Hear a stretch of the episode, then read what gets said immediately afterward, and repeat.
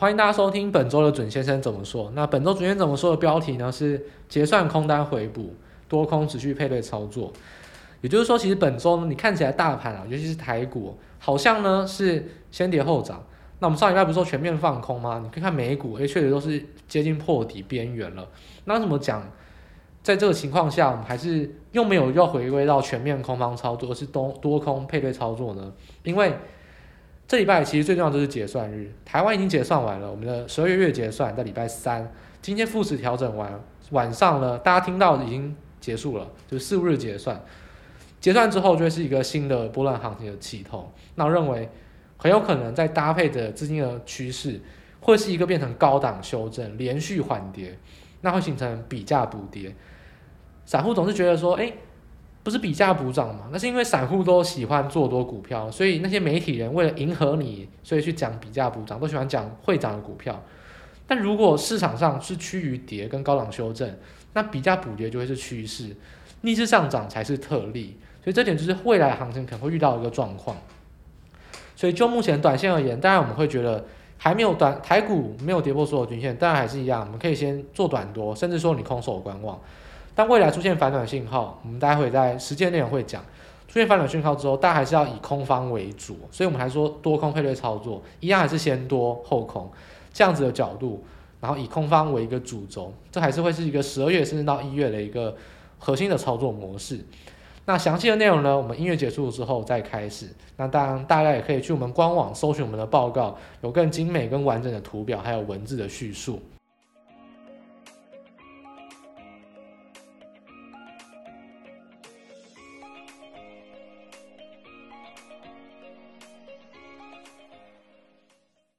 好，首先呢，我们就开始今天正式的节目。那我们本周呢，其实我想说的内容呢，其实在 Podcast 就可以讲简单一点。那我会多补充一些比较市场化的消息哦。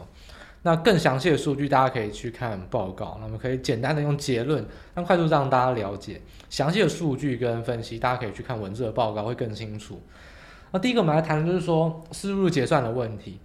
四日结算呢，如果是老观众，或者说你是金融底子比较好的听众，一定也知道。四日其实就是你每一季第三个月的第三个星期五，那所以说三六九十二，那十二月第三个星期五就是四日结算。那其实你也不用记这么多啊，你就记得说三六九十二月的台子期结算之后的两天，就会跟着在那跟着在那个礼拜一起结算了，你这样记就可以了。四日结算呢，在十二月十七号，那我们这个节目上架的时候啊，原则上呢已经结算完了。但这其实不影响说我现在这个时间点去分析是不是结算，因为是不是结算会影响到后续的行情哦。因为其实不是说你结算完就没事了，结算完还有大事要发生哦。那怎么来看呢？第一个，结算日之前，我想这可能跟听众比较没有关，因为很抱歉，你听到的时候已经结算完了。目前呢，其实是不是结算，大家觉得说哇，行情很惨哎，破底再破底，是不是要走空，要压低结算？抱歉，结算不是这样看。九月到十二月的行情呢，其实美股下注的多单哦，非常非常多。这个多单不是指动能投资追短多，是可能九月啊、十月，甚至是八月、七月就已经先布远月的合约都有可能，是比较低档的多单。那现在这种多单呢，就是准备会了结嘛。虽然说已经压回来很多，可能你原本赚五十趴，甚至只有赚到三十趴，甚至更少。所以现在情况下就出现两种哦，就是。都在获利了结，什么会了结呢？你波段的多单现在都在获利了结，因为你已经跌成这个样子了，短线上的动能失去，其实不太会想要去把它斩仓斩到下一个月，大概就是哦，那这个月结算就赶快把它出清掉了。那另外一个获利了结来自于短短期的空单，为什么呢？因为我们在讲短期就是看动能投资，非常多避险基金跟机构法人哦，他们就是追涨追跌啊。但这样追跌为什么可以赚钱？因为动作比你快，一突破就第一根就是一定一定突破，一定就是买，然后呢高档之后再慢慢的出，那一样啊，高档所有均线开始撑不住之后，一定就是马上布空，然后跌跌跌跌到底部之后开始出清，所以这一波其实你你去看道琼也好，也是一样没有再创高的。那当然跌的最深的，我们待会会讲到是罗素两千、纳斯达克，然后还有像是纳斯达克一百。全部都是投机股、高估值、高成长、低本、高本一比的股票。那这些股票其实当然下跌，在下跌之后，你面临到的第一个问题当然就是跌得这么深，空单也很多啊。所以现在啊，在四五日结算之前，这种空单既然是短线追空，一定跟未来没有关系。现在这个情况下，就会是它获利回补最好的时机，因为接下来美国要放假了。美国放假跟台股没有什么关系哦，是跟美股大大有关系。所以结算完之后，到放圣诞假期之前，可能短线上追空的也不追了啦，这一波有赚到就闪人了。所以另外一个获利回补才会来自于短线的空单。所以长线的波段多单跟短线的空单，这两个都是获利回补。那尤其是短线的空单，获利回补力道应该会更强一点。所以现在在结算日之前，可能会有反弹，或是不会压力结算，很大原因是因为空单的回补的一些买盘所支撑。所以其实结算的行情应该是影响不会到太大。今年当然结算也是又创纪录了。我们这次四日结算呢，是四兆美元市值的期权要结算嘛，就是在创历史纪录。那创历史记录的原因呢，不是因为放空或做多的人很分歧很多，单纯只是因为股市创新高，所以市值当然会创新高。这是我们一再讲的。如果你要看成交量啊，我要看市值等等，你一定要把指数加权的去反向的还原哦，因为这个才会是比较那个真实的。所以真的以合约数来讲，其实现在呢没有创新高，所以今年的结算呢，其实也不是说特别厉害的结算，只是说股价涨到高档，所以当然它背后牵动到的市值一定是创历史新高。所以总结而言呢，其实目前这个阶段啦，短线追空的人都去追高度高成长股了，那很多人都在讲 buy the dip，buy the dip，我们就一直在讲说，哎，要小心不再适用，所以这种 buy the dip 可能这会是。疫情以来第一波中大型股，你下跌抄底买，第一次失真的时候，因为这个情况下面临到我们等会会讲到，就是 F N C 会议的解读。其实高成长股一直以来都是超涨，它是靠筹码堆积上去的。那如果法人资金抽资金的话，那就很有可能会造成现在这情况下涨都涨不上去。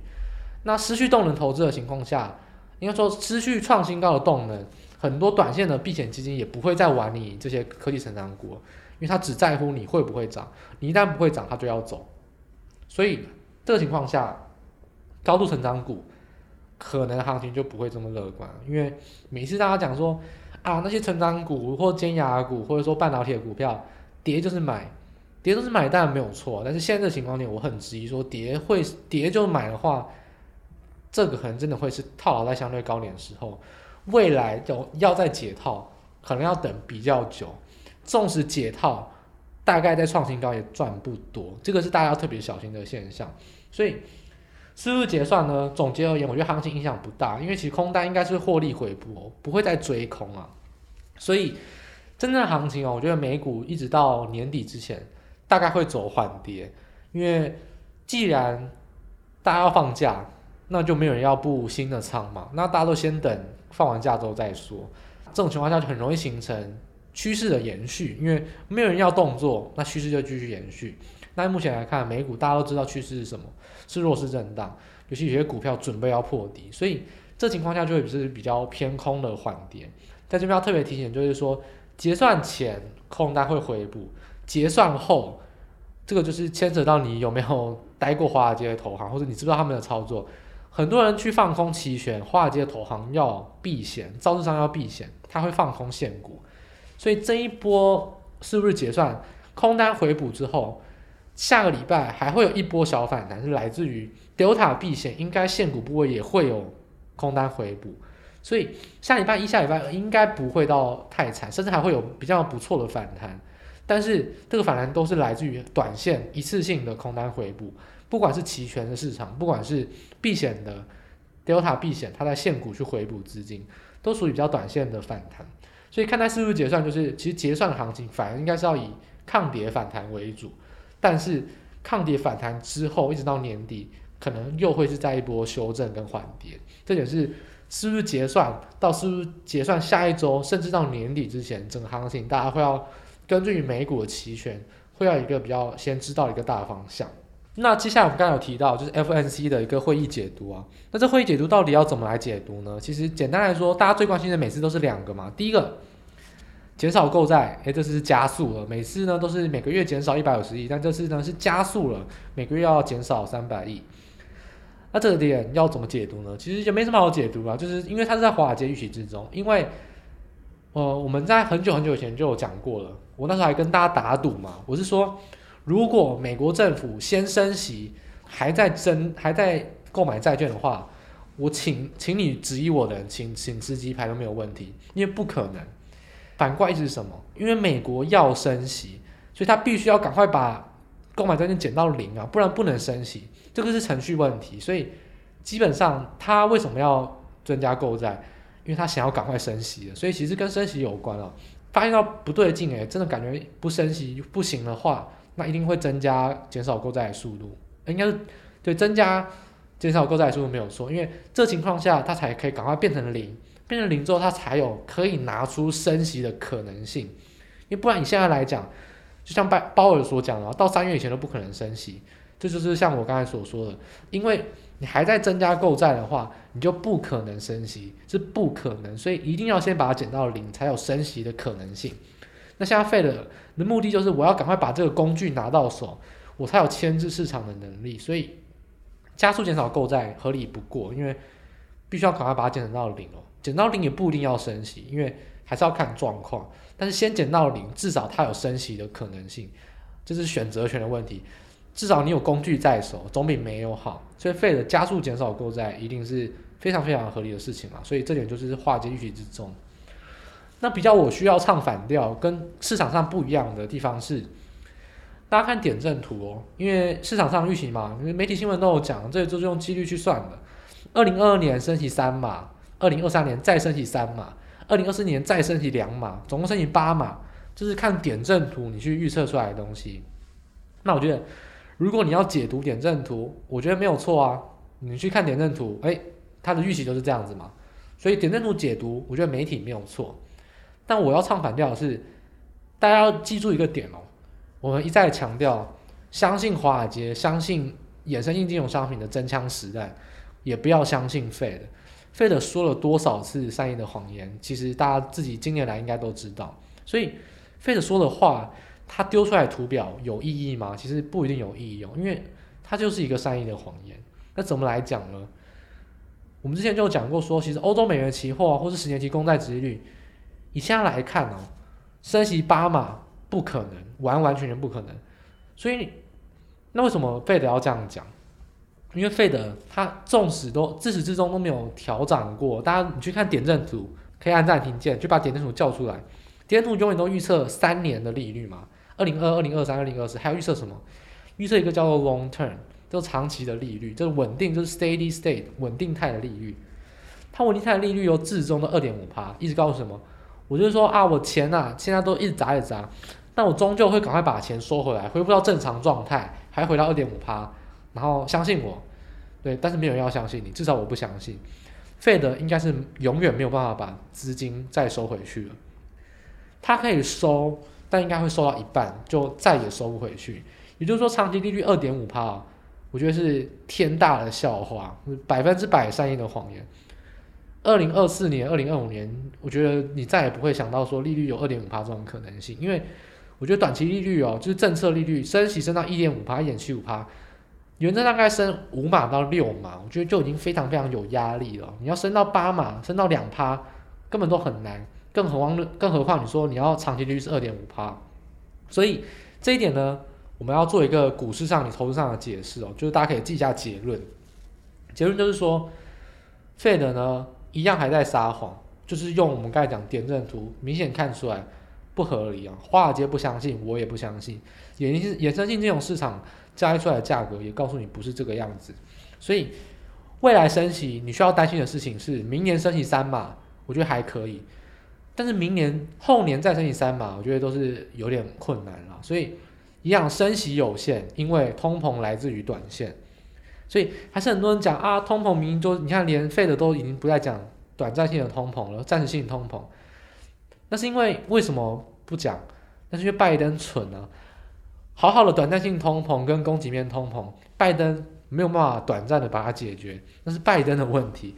只要拜登解决了供给面通膨。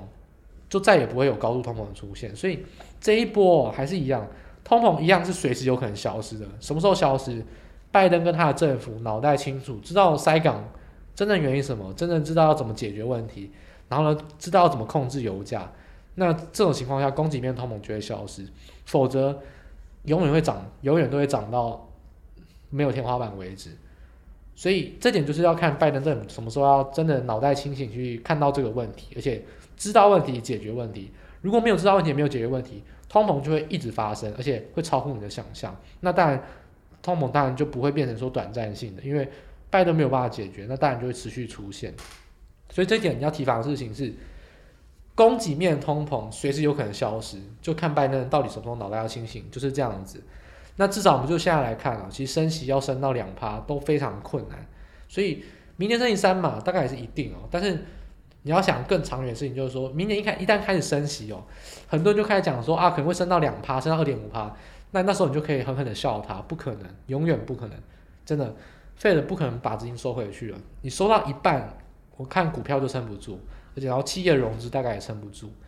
大概一趴多可能就会是美国未来利率的一个天花板，很难再升到两趴以上。所以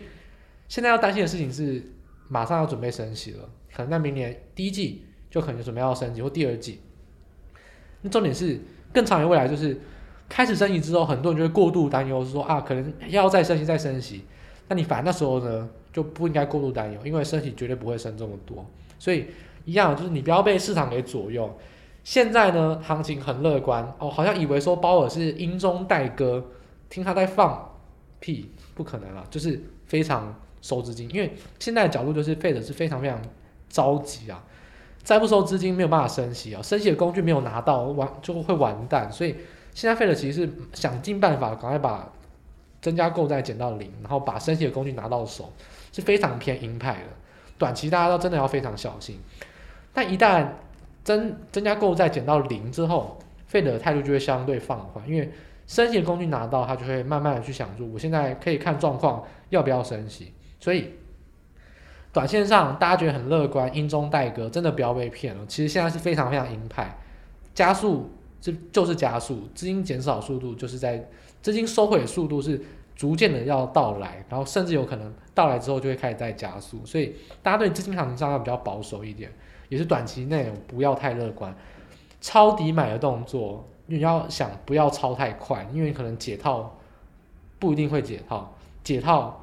也不一定会赚多少，这点是。刚才也讲到的东西，就是一定要买在相对低档，你买在相对高档的修正，可能都不一定是好的一个买点。这点是从 F N C 会议搭上，可能从外资的期权结算，他们整个策略的一个盘面结构来看，资金现在就是形成这种现象。所以说，短中期可能十二月、一月啊，破底的几率都还是蛮高的，美股啊。那大家要小心的就是说，哎，高估值的股票修正。那你可以把这个行情放得更宏观一点，高估值相对于低估值修正的比较多。那请问大家，美股跟雅股谁是高估值的股票？是美股，所以美股也会相对于雅股修正的比较多，雅股也会相对抗跌。虽然会联动美股跌，但绝对跌的不会比美股深。这点就是大家可以从，就从由小知大嘛。美股的盘面结构长这样，那国际的盘面结构、资金结构也会长这样。高估值的个股，像美股，确实会受到惩罚，会确实会受到修正。台股、韩股，甚至像是呃中国股市，相对来说反而应该会是比较抗跌。那当然，港股跟日股就不列入讨论，因为他们是比较畸形，比较资金不属于国际资金的市场。那最后呢，其实结论就是说，其实这边啦反弹一定会有。我们刚才讲了，结算前，包含结算后一两天应该都会有反弹，但这个反弹都是弱势反弹。我觉得破底啊，都还是很有可能成为一个必然，所以大家还是要比较小心，短多还是要以做空为主，就是先多再空还是一个主要的关键主轴，尤其是大家可以特别关心即将破底的指标，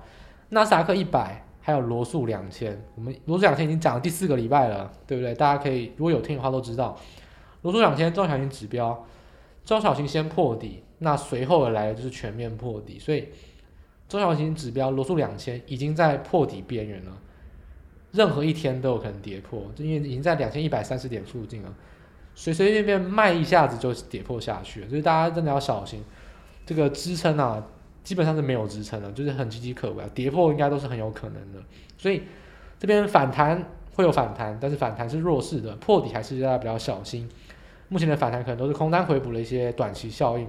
真正中长期的中期的趋势啊，可能到一月前都会是比较高档修正、缓跌，甚至是弱势可能会有破底的机会啊，这也是大家在呃投资上要比较小心的一个部分。那但相对而言，还是有股票会涨，那就是特例。特例在哪边呢？特例就是你被低估的股票，像是一些现金流比较好的金牛股，或者消费型的股票，那种防御型的股票。因为这边可以给给大家一个例子，大家可以去搜寻 XLP 啊，就是叫做必需型消费的一个类股 ETF，已经连续涨了十天了，美股跌成这个样子，连续涨十天，所以大家可以知道说，应该还是会有个股会涨，那个股就是这个今年都没有涨到，可是它业绩却不错，而且它的现金流也符合未来收资金的一个形态，那你就可以在现在去买进。所以一样，为什么在台股的时候一直会去推货柜航运？或者说像是面板这种股价净值比比较低的股票，因为这个会是未来资金中期的一个趋势，会去买现金流大，就是赚很多钱，而且相对低本益比的一个股票，或者相对低股价净值比的股票，这点就是从国际一直到台股都是相对应的一个资金趋势跟潮流。好了，那我们接下来可以讲的就轻松一点，我们可以讲一下台股的部分。台股啊，我们既然都讲说联动美股，其实大家就不用太过。太过去担忧了，因为其实你美股听懂的话，台股就相对而言就很简单啦。其实也没有什么好去特别去做补充的，因为美股既然走修正，那台股当然也会走修正。只不过台股我们讲了，台股相对抗跌，在所有均线之上，那跌弹呢就会更缓跌，而且会有比较震荡支撑，但是依然趋势还是会往往下走，还是比较呈现缓跌的情况。所以大家可以比较比较关心的就是说，这礼拜的大事发生。又月结算，又 FNC 会议，礼拜五个复时调整，礼拜五晚上还有事务结算，礼拜一、礼拜二，大家要特别紧盯的就是小台子期的未平仓部位，然后大台呃已经讲过，大台一点意义都没有，分析要分析小台，小台目前来看，外资跟自营商都是呃净空单，也就是说还是比较偏空，下礼拜一跟下礼拜二如果没有什么太大的改变，那我想跟随我们的美股预期。缓跌跟修正的走势，这种高档修正应该会是比较明显的一个走势，所以在这种情况下，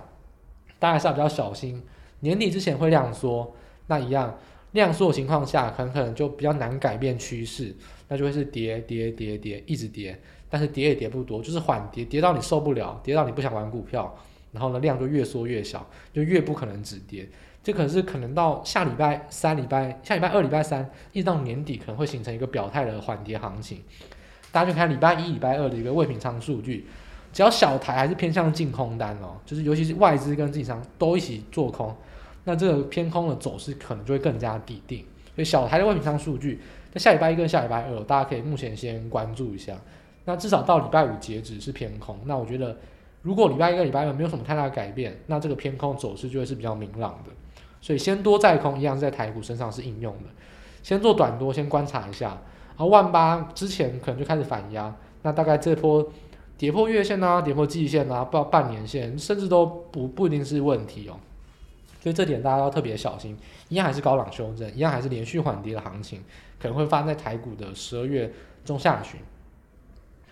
所以说联动到美股盘面结构。美股跌什么呢？是跌高估值的股票嘛，所以为什么我们上礼拜放空，其实都是相当顺利。因为航空、LED、连接线材、元宇宙概念股、低轨星、低位、低卫星的低轨道卫星的概念股，都相对而言都是超涨啊。你说越涨越小，都不再涨中大型股，那行情绝对迟早要崩掉。因为资金没有进来，资金都是用炒作，用小小资金去炒作小股小股票，不是真的去进到大型的类股里面。那这个行情是不会持久的，所以这些空单选股池呢，还是可以持续去关注哦。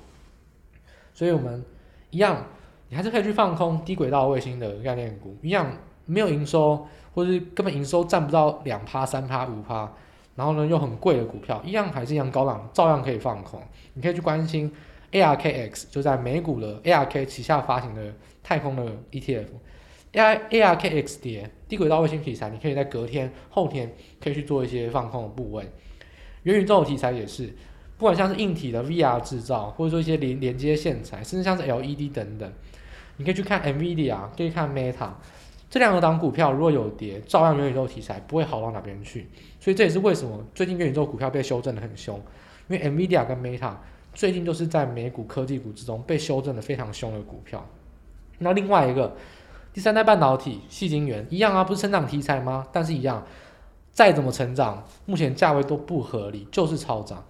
成长性我认同，但是价格真的不对，所以超涨情况下一样，你可以去看美股的 Wolfspeed 或者像是 Qualcomm。高通啊，或者是说狼速这两个跌的话，其实第三代半导体跟矽晶圆这种超涨、高档、很抗跌的股票，照样还是有修正破底的机会。所以一样锁定高档的一些高位阶但是不合理的股票，日 K 不创高，照样都还是有锁定放空的机会。只要跟随着盘势有一起修正的话，这就是你可以去进出操作一个标的。那相对而言的话，高档呢，其实要特别小心的就是说，目前还在高档，所以均线还没有跌破，所以还是先不要乱空哦。等到大盘没有站上所有均线，那你就可以去放空。那很多人会质疑说，诶，可是没有站上所有均线，那是不是一下子会有五日线支撑、十日线支撑、月线支撑？大家不用太担心哦。你可以把你的手机拿出来，电脑拿出来，你看一下台股的日 K 图啊。月线这个东西，十月底跌破，十二月底再突破，十二月底再跌破，再再往上创高。十二月中旬再跌破，这一波再突破，已经来回跌破突破三次了。还记得我们讲说什么叫支撑吗？久未跌破的均线或价位叫支撑，但月线已经在一个月内跌破突破三次，就不具备支撑的价值。等于说，这时候的月线啊，就是一条线了，不要把它当支撑，一点支撑力道都没有，完完全全没有，它就是一条线而已。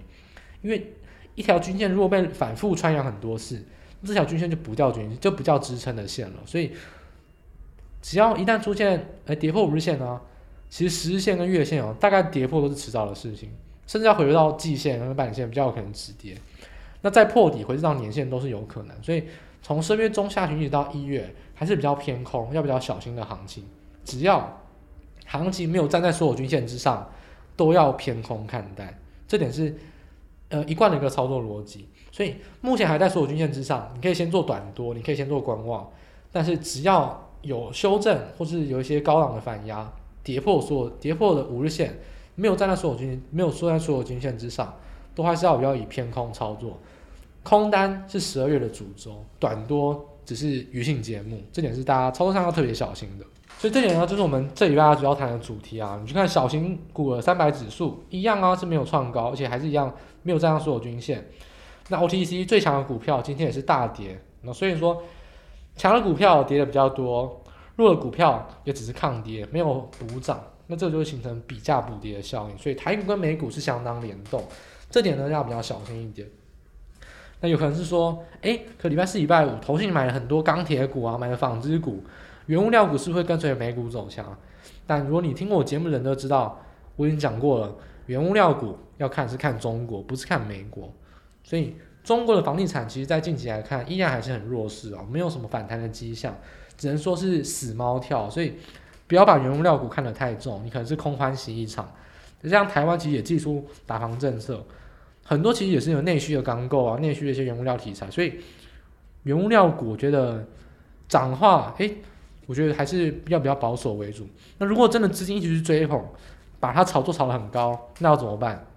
没有怎么办呢？如果你涨得不合理，你又涨得很高，那你就会成为我们空单选股池的股票。只说目前它只是起涨一两天啊，还不构成放空的条件。只是说，如果真的资金一直在炒作原物料股，那我觉得它还是很会成为后来我们放空的一个标的，因为你觉得它不值得这个价格。因为只要中国的房地产没有起来，原物料是不可能会有什么大行情的。这点是大家一定要特别谨记在心的。美国原物料股大涨大跌，可能是跟随着美股的盘势，真正的基本面。跟美国基建没有关系，跟中国房地产才是最有关系。这点是要把原物料股的操作上，一定内心要有一个底啊，所以不要受到波动的行情或题材所影响啊。这点是特别提醒大家关于原物料股的部分。所以整体而言呢，下一周一样，没有跌破所有均线之前呢，都还可以不用放空。一旦跌破所有均线，或者说台指期的连续盘出现上影线黑 K，又或者说 OTC 跌破十日线。又或者说电子指数跌破月线，诶，只要越来越出现这种空方的征兆，你的空单就越加越多，你的多单就应该越减越少。所以这这几个条件大家可以反复的去听一下，你可以做个笔记。电子期月线、OTC 十日线、台指期连续盘出现的黑 K 上影线，这几个条件应该会陆续的出现。陆续出现呢，只要出现一个，就是空单价一个，或是用你的多单就减一个，然后用空手观望去应对。这你会在下一周先多再空，什么时候要空，什么时候要反转操作，你可以用这几个指标去做观察。所以整体而言呢，我们的多单选股池啊，大家还是一样，还是可以选择货运承揽啦、货柜航运，或者说面板供应链相关的，像驱动 IC 啊、面板等等。呃，空单的选股池还是一样，高本一比、日 K 不创高。元宇宙跟低轨道卫星概念股还是一样，是我们首选，最主要去高档有放空机会的股票。那这也是在操作上特别提醒给大家，那是我们本期主要的一个节目内容。那其实本期节目呢，就大概到这边结束了。但是我最后呢，小小小小补充一个东西哦，这点是报告上面没有的，但是 package 限定，花个五分钟讲一下。最近有一个 ETF 非常红，就是零零九零零哦，富邦这个所谓什么高股息什么什么主动选股。哦，它号称十趴殖利率，它十趴殖利率，我帮大家破解哦，也有很多，我想我其实我在市场上也看到蛮多，像大家到 PT 有一个多拉王嘛，他是哆啦 A 梦百科全书的那个创办者，他也有研究金融，他其实观点非常好，其实有很多研究 ETF 比较实在、讲话比较实在的专家，都有点出零零九零零的问题，那我在这边直接讲我的看法，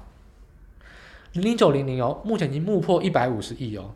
台湾人就是很喜欢买。高股息的东西，那我也不知道为什么，好，这个就咎由自取啊，就大家自己想。因为股息这种东西，你没有填息不是你的，所以我不认为股息分配多或少有什么差别，你获利有多才是重点啊。所以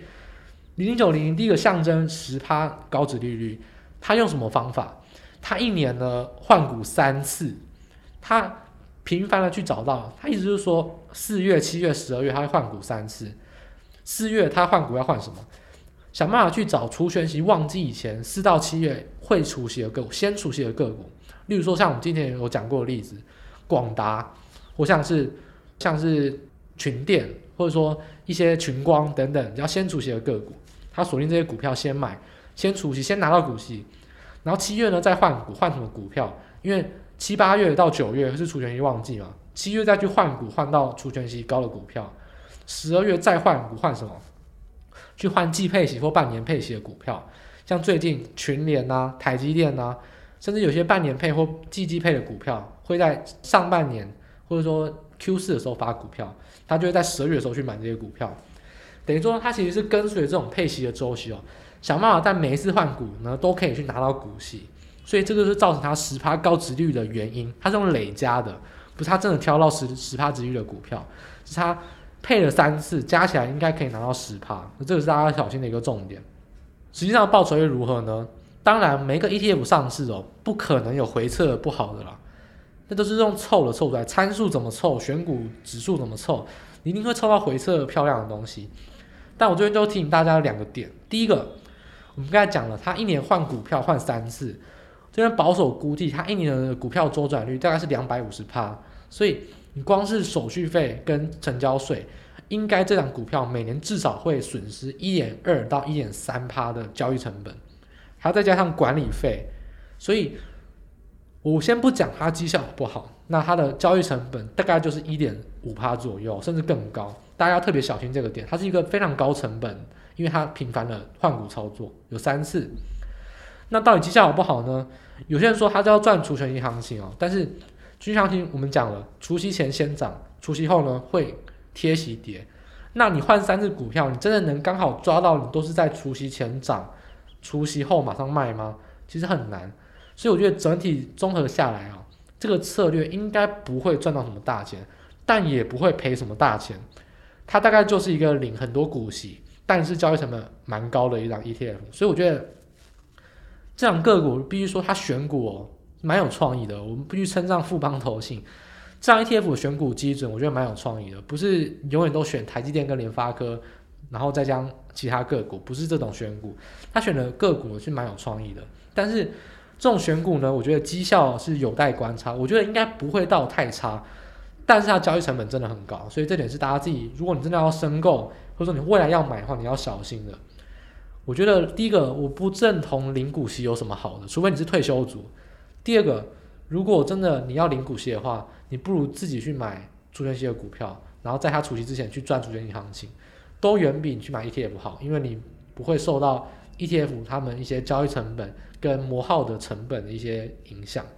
所以在节目的最后，小小帮大家做一个 bonus，补充零九零零这档 ETF，